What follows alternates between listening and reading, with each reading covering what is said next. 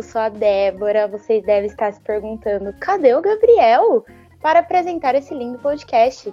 Pois é, ele está do outro lado do microfone dessa vez. Então hoje eu, Débora Olala, vou, vou fazer uma entrevista com Gabriel Matias. E... Palmas. Eu já tô rindo. Bom dia, tudo bem? Tudo bem, e você? Tudo bem, pessoa. Muito feliz que seja você, viu? Pois é, menino. Você tá animado com a entrevista? Sou, tô super empolgada aqui. Eu já tô dando risada, mulher. Já é um bom começo já. Ai, nossa, que bom. Então, né, acho que vai ser legal, vamos ver. Gente, vocês não ficam me comparando com o Gabriel, entendeu? Porque é a minha primeira entrevista, então, assim, né, vamos ver o que, que vai sair isso daí. Mas acho que vai dar certo, vamos ver. Por favor, Gabriel, não me deixe no vácuo em nenhuma pergunta. Não, não. Eu vou até te elogiar, que eu gosto muito de você, você sabe disso. É, eu acho muito bacana você fazer entrevista, porque para mim você foi importante num período da minha vida. E a gente tá falando isso porque uma, uma regrinha para você que vai entrevistar, você que vai ser entrevistado, né? Fala muito bem do entrevistador, aí ele não pega pesado com você na entrevista. tá vendo, gente? Eu não comprei o Gabriel, juro. fala isso porque ele gosta mesmo de mim. Viu? É, exatamente, exatamente. Então vamos lá, vamos começar então com as perguntas. É, não fique nervoso, aquela fica tranquilo, vai dar tudo certo. É, então vamos lá. Gabs, eu queria entender é, em que você se formou, como você chegou, nessa linda profissão que é a nossa de comunicação. E eu queria entender um pouco é, qual é a sua formação. Então, né, eu sou jornalista. Jornalista de raiz, assim, sabe? Eu gosto bastante do jornalismo. E, e começou, eu, come, eu comecei no jornalismo realmente muito cedo. Uhum. Eu, eu, tenho uma, eu tenho uma questão muito assim legal com o jornalismo que foi assim eu passava muito tempo em casa por conta de cirurgias que eu fiz, por conta. Porque eu sou deficiente, depois se a gente quiser falar um pouco melhor sobre isso eu falo, mas eu fiquei muito, um período muito longo assim em casa, né? Por conta de cirurgia que eu fiz, como eu falei, e por conta que não tinha, há 20 anos atrás mais ou menos, não tinha muito acesso à escola para criança, assim, né?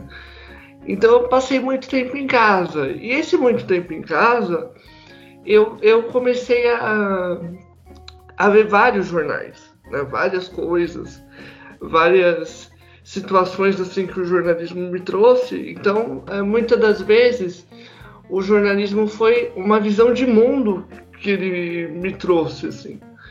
É, por exemplo, eu era analfabeto e ele me trazia conhecimento de mercado financeiro, sobre questões de cidadania.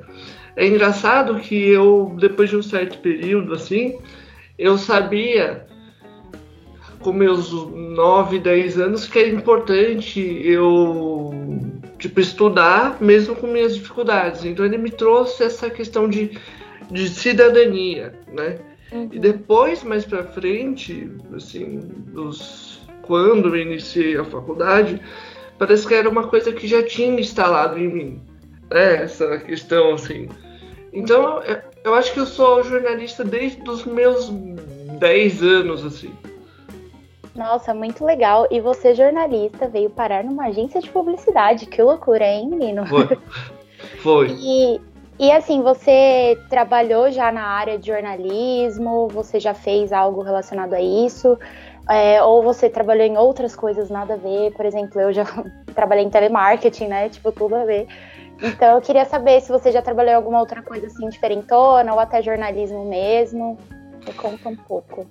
Então, Dé, quando é engraçado, né? Porque a minha, o meu primeiro emprego, para você ter uma ideia, eu trabalhei na polícia militar, menina. Meu Deus, não creio. Eu tinha. o que você foi fazer lá, Jesus? Eu tinha, então, é, quando foi. Mas foi uns 10, foi 10 anos atrás. A gente está em junho, em junho de 2011, tinha umas vagas para deficiente, né? Eu estava no ensino médio, eu estava fazendo supletivo ainda. Olha só como que minha vida tem essas histórias assim. Eu estava fazendo supletivo, Mas tava, tipo, mais do que na hora de eu ter meu dinheiro, né, tal. E, e tava na moda de... Tava na moda de cota, assim, né? Todo papelzinho que tinha, ai, nós temos cota para deficiente. Que teve uma lei, mais ou menos nesse período, assim, de 10 a 12 anos atrás, que toda empresa tinha que ter os, os seus, a sua porcentagem de deficientes, né? Então era uma loucura. Tudo tinha deficiente. E a prefeitura de São Caetano também tinha, porque a gente tem uma secretaria aqui em São Caetano do deficiente, então eles sempre tem cadastro dos moradores e perguntaram para mim, olha, tem uma, uma série de vagas aqui, será que você não tem um currículo? Eu falei, ah, tudo bem. Aí me chamaram, fui na primeira entrevista. Aí quando foi a segunda, Aí eles falaram da empresa, que era uma empresa terceirizada, eu achei que era uma loja, achei que era uma questão, uhum. né? Aí essa, ela na Goiás, falaram pra, pra nós, né? Falei, na Goiás? O que, que tem na Goiás? Ah, lá no batalhão da Polícia Militar. Falei, gente, o que eu vou fazer? Na, na Goiás só tem bar, né? Você pensou, meu Deus. É, você andou de bar agora? vou fazer, jogar os negócios pra cima, malabares lá com a bebida que eu esqueci o nome. Barman. Falei, é, barman. Falei, não, mas não, não tem como. Aí eu fui falar com um coordenador na época. Aí entrei numa sala, assim, que tinha um monte de câmera, assim. Aí não sabia nada o que era o que. Aí eu acabei sendo, sendo auxiliar de monitoramento. Por lá fiquei cinco anos. Cara, da minha vidinha. Cinco anos. E você perguntou do jornalismo, se eu fiz alguma coisa. Eu fiz um podcast pro meu estágio que chama é muito bom. Deficiente Eficiente. Eu amo esse nome, achei incrível. É, foi o primeiro que apareceu, assim. E foi engraçado porque na época, quando a gente começou, a nossa professora de. Acho que era de locução, me abordou no, no pátio da, da faculdade e falou assim: ah, eu quero que você faça um programa de rádio. Falei, beleza, né? Qual? Qual? Qual? Quando, né? Porque quando o professor inventa, você não fala nada, você só fala quando, né? Pra, pra, pra gente o saco logo. Uhum. Aí ela falou: Não, que eu quero que você faça uma coisa temática sobre deficiente. E eu achei meio estranho, sabe? Porque assim, não que eu não, não acredite na causa, mas eu acredito na causa. Do, mas assim, essa mania que as pessoas têm de achar que deficiente tem que falar de deficiente, que negro tem que falar de negro, não necessariamente tem um rótulo, entendeu? Uhum. Então fiquei meio assim. Só que aí aconteceram umas coisas lá na faculdade, na época ela saiu também e morreu. Mas ia ser um programa de rádio mesmo, com com intervalo, com, com blocos, ia ser.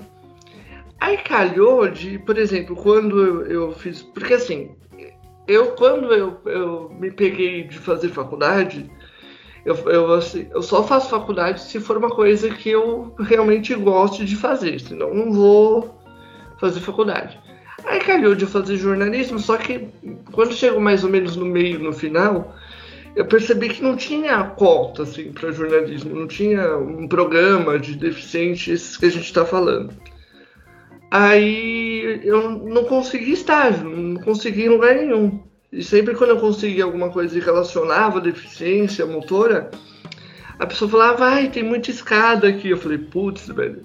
Aí quando chegou que eu, acabou o prazo, acabei a faculdade e não tinha estágio. Aí eu me comuniquei com a faculdade e a coordenadora lá do, do, do núcleo de estágio foi a professora que tinha falado para mim do programa. Aí a gente transformou o programa de rádio em podcast, né? Que foi bem mais fácil do que é, um programa de rádio bruto, né? Sim. É, o podcast ele é mais é, solto, né? Fica mais legal de fazer até, né? É, fica e... mais fácil.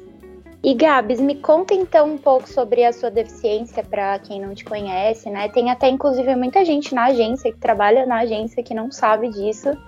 Então é uma oportunidade legal da pessoa saber um pouco mais sobre você, né, até em relação a isso. Sim. Então conta pra gente como foi, como aconteceu, é, tudo, assim, a gente quer saber tudo, conta tudo. Sim, vamos lá então. Então, eu tive paralisia cerebral quando eu nasci, nasci de, de sete meses, foi por conta disso. E, e minha mãe, que eu fui criado pela, por minha mãe e minha avó. E elas só foram é, tomar conta da deficiência quando eu tinha 11 meses e não conseguia, não sentava. Aí meu tio, meu tio falou, não, tem 11 meses e não senta, tem um, pro, um problema aí, né?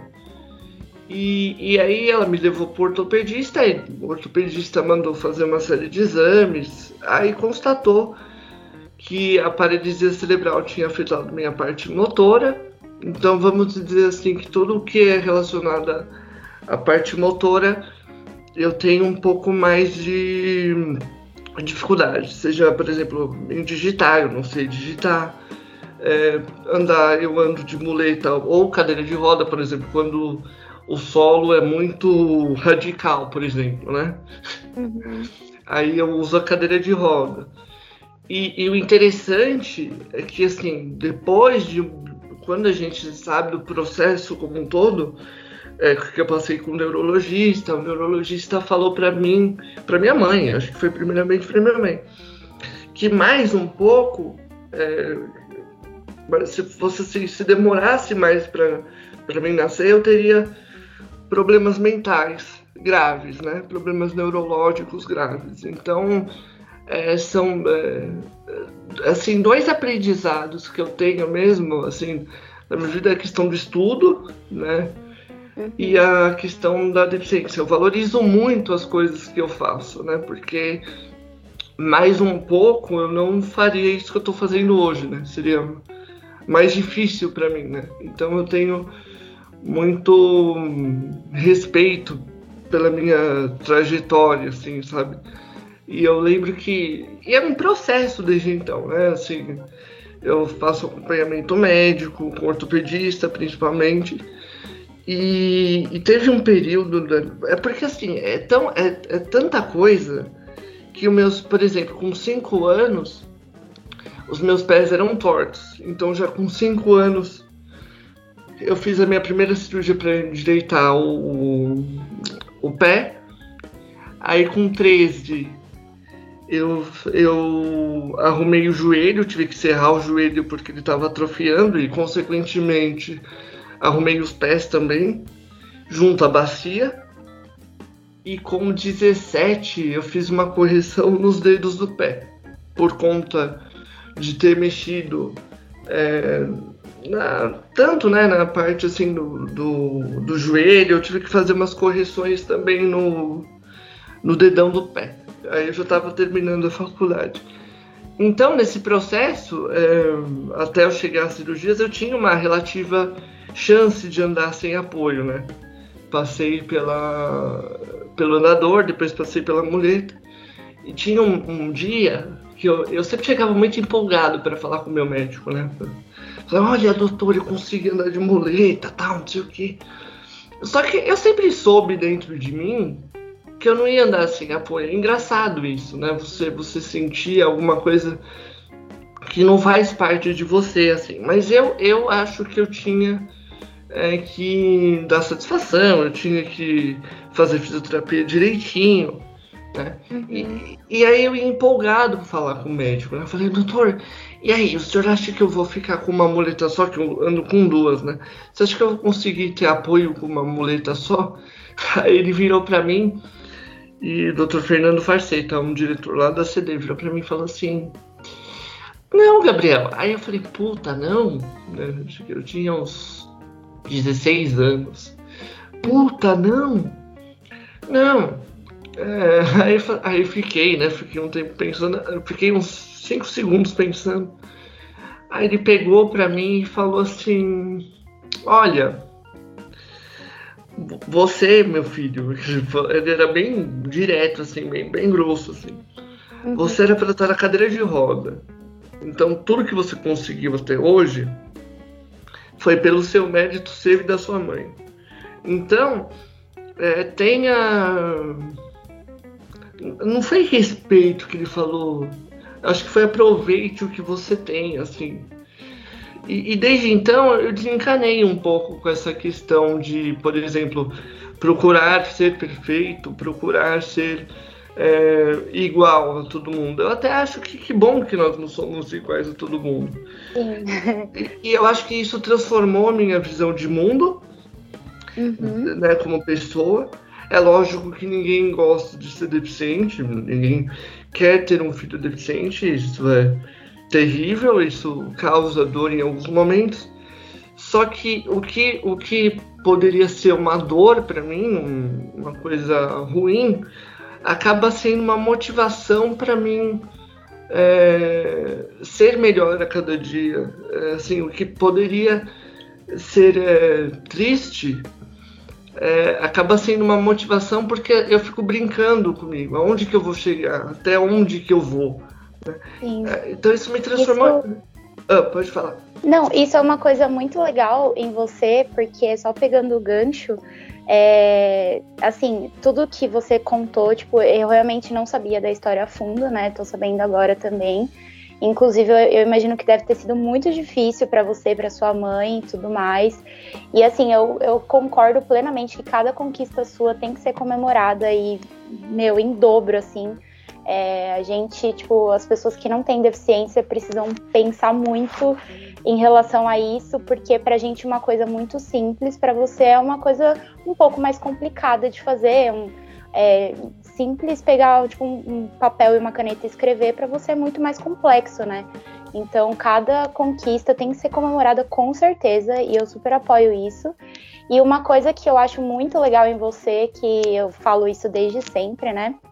É, que a gente, quem não, não sabe né, da história, a gente se conheceu na faculdade, a gente fez a faculdade junto, a gente começou com comunicação social, que era jornalismo e publicidade na mesma sala.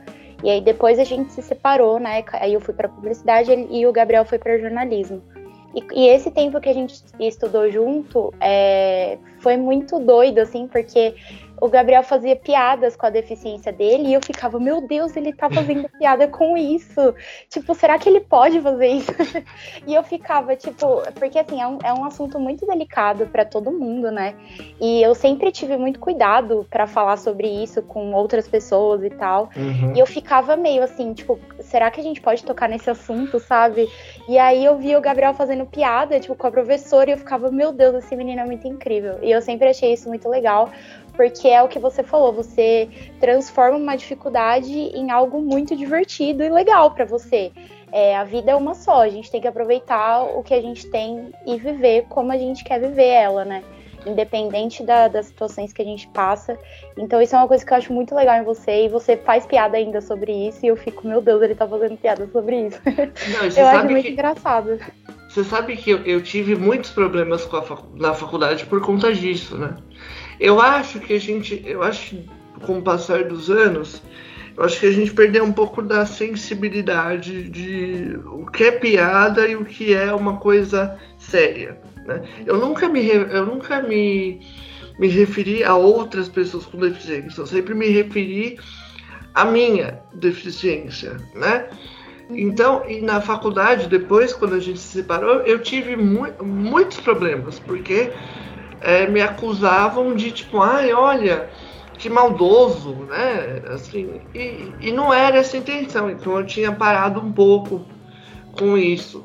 Mas, mas eu acho que a grande questão, né, porque assim, teve outras situações na minha vida que, por exemplo, escola. Quando eu, eu frequentava escola, não tinha acessibilidade, então também não gostava. E as crianças também não, não gostavam de mim porque eu não participava de futebol, eu não era interessante, né? Então eu fiquei muito sozinho. Então, assim, muitas vezes a deficiência é uma questão que te deixa muito sozinho. Se você não se encontrar, encontrar uma válvula de escape, uma coisa que te deixa feliz de uma maneira construtiva, depois da faculdade eu descobri a psicologia, eu, aí eu descobri que eu era mais normal, tanto quanto os outros, né? Porque todos nós temos deficiência, mas outros têm deficiência de dinheiro, outros têm deficiência moral e eu tenho deficiência física. Então, eu acho que as pessoas se embruteceram muito, sabe? Elas não sabem brincar, elas perderam esse, esse time. Então eu meio que parei um pouco, mas eu continuo doido do mesmo jeito, né? Sim.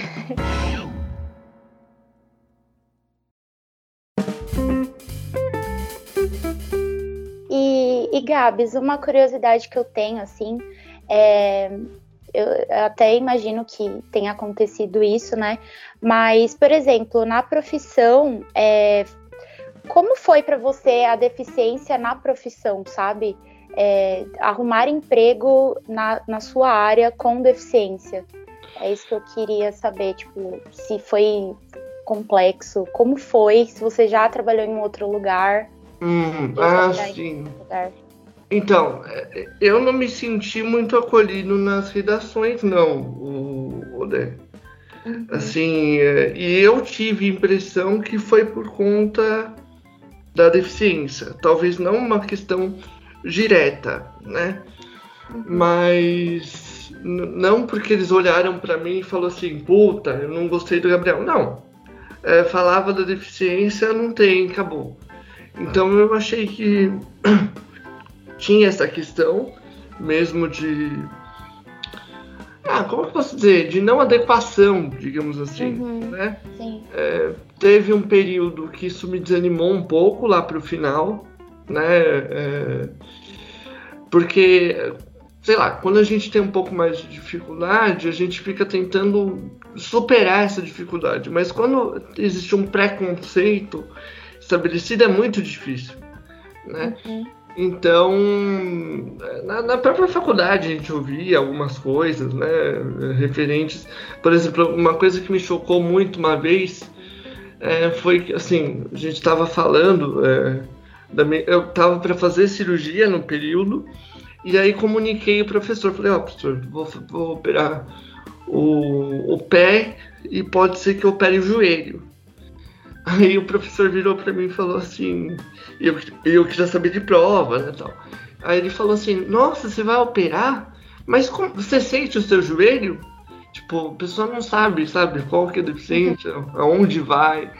Então as pessoas acabam não olhando e não não vendo o ser humano, né, o que ele pode fazer. E nas redações realmente não tinha essa essa essa preocupação, acho que nem tem, viu, né? nas assessorias de imprensa. Você não vê um deficiente trabalhando, né? Então, então aqui na agência Fome, o, o, Gabriel é redator. Talvez eu tenha esquecido de falar isso no início da, da entrevista. Pessoal, me perdoem. É, mas o Gabriel é redator na agência, na nossa agência Fome, né? É, então, Gabs, essa podemos dizer que essa é a sua primeira experiência com redação é, depois que você saiu da faculdade, é isso? Sim, exatamente. Foi. Foi, e foi um, motivo, assim, é, foi uma questão de, de reinvenção, uhum. sabe? Porque eu, eu nunca pensei em publicidade, né? eu, eu não tenho vergonha disso. Né? Eu lembro que quando eu. Lembro, eu, quando você estava lá, lógico que você não vai lembrar, uma professora de publicidade perguntou: Olha, é, você vai me vender isso, você vai ter que me falar o porquê que você vai vender. Eu virei para ela e falei assim, ué, porque você precisa comprar uma caneta. Por que, que é, eu preciso comprar essa caneta de você? Eu falei, ué, porque você precisa escrever. Você não escreve com, você não escreve com o dedo, né? E, e, numa prova de publicidade eu seria jogado para fora, né? Assim, não, não existe isso. Então minha chegada na agência, de primeiro momento, foi uma reinvenção foi me adequar a uma outra, uma outra situação de linguagem e, e, e, que me fez muito bem e está me fazendo crescer muito bem. Né?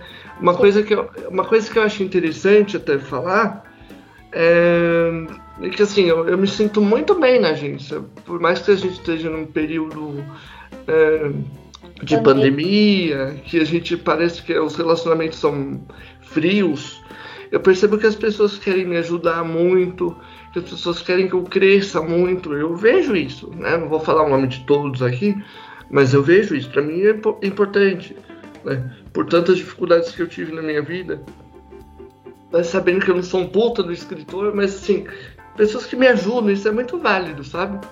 Uhum. E saiba que todos nós gostamos muito de você, viu, senhor? Já estou falando por todo mundo da agência, porque eu sei que todo mundo gosta muito de você. Eu percebo isso. E você é um ótimo profissional, fica muito tranquilo em relação a isso. E, e meu, não tenho o que falar. Eu gosto muito de você, você é top. Muito obrigado.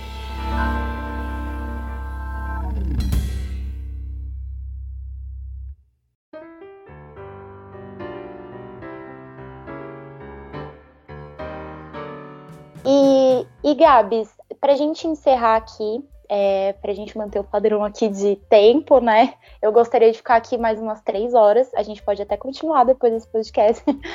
Mas é, eu queria te perguntar é, qual é o seu maior sonho, qual é a sua fome dentro da profissão? É, o que você sonha, assim, sabe, dentro da profissão? o que você busca assim como objetivo, sabe? Um objetivo maior assim dentro da área. E seria então, algo que você falasse assim, caramba, eu ia ficar muito realizado se eu chegasse nisso, sabe? Então, né, você sabe que eu, eu vim. Uh, o que me fez olhar para o jornalismo além disso foi o rádio também. Então, quando eu comecei na faculdade, eu pensei em rádio, sabe? Assim, só que quando eu vi a primeira pauta na mão, eu, eu tremia, assim, né? Engraçado isso. Hoje, se você me, me fala, perguntar o que, que eu quero, eu, eu gostaria de ser colunista na Folha de São Paulo. Nossa, que legal. Eu queria ser colunista da Folha de São Paulo. É saber, é, assim, ter temas a cada semana e, e abordar esses temas. Não sei porquê, mas me deu essa essa, essa vibe, né?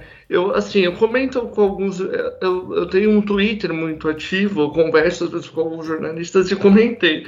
Falei, olha, eu quero ser colunista da Folha de São Paulo. Aí um deles virou e falou assim: Ah, é difícil, mas é possível. Então, assim, eu vou lutar para que isso aconteça, né? Sim, muito legal. É um sonho muito grande, mas muito. Não é difícil de ser realizado, não, senhor, porque você é muito esforçado. Então, super acredito em você. Ah, muito obrigado. Você vai me ler? Eu vou com certeza. Ah, assim, a pessoa, eu não sou a pessoa que fica lendo muito, sabe? Eu confesso aqui. Se tiver imagens, se tiver ilustrações. pra encurtar, tá bom. Mas se você tiver lá, eu vou ler com certeza. Gabs, então é isso. Muito obrigada pelo seu tempo. Gente, me desculpa aí as falhas, eu não ter falado que o menino era redator logo no início. Não, Mas é isso, né? É, são coisas, primeira entrevista, né? A próxima a gente já sabe o que melhorar. Enfim, eu, eu queria agradecer o Gabs por esse tempo, por ter contado essa história que é muito incrível e que todo mundo precisa parar para pensar um pouco nisso. E, e é isso, gente. Quer falar mais alguma coisa, Gabs?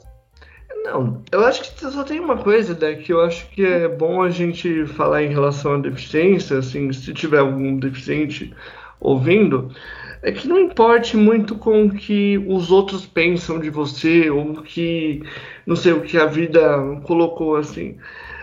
Tenta fazer as coisas que você gosta, que você...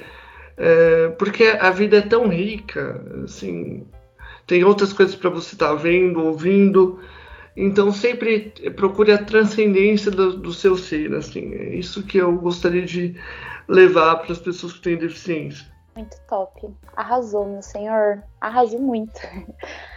Então tá bom, Gabs. Muito obrigada, gente. Fiquem aí com essa reflexão incrível desse menino incrível. E a gente se despede por aqui e até o próximo episódio. Até mais. Tchau, tchau. Tchau.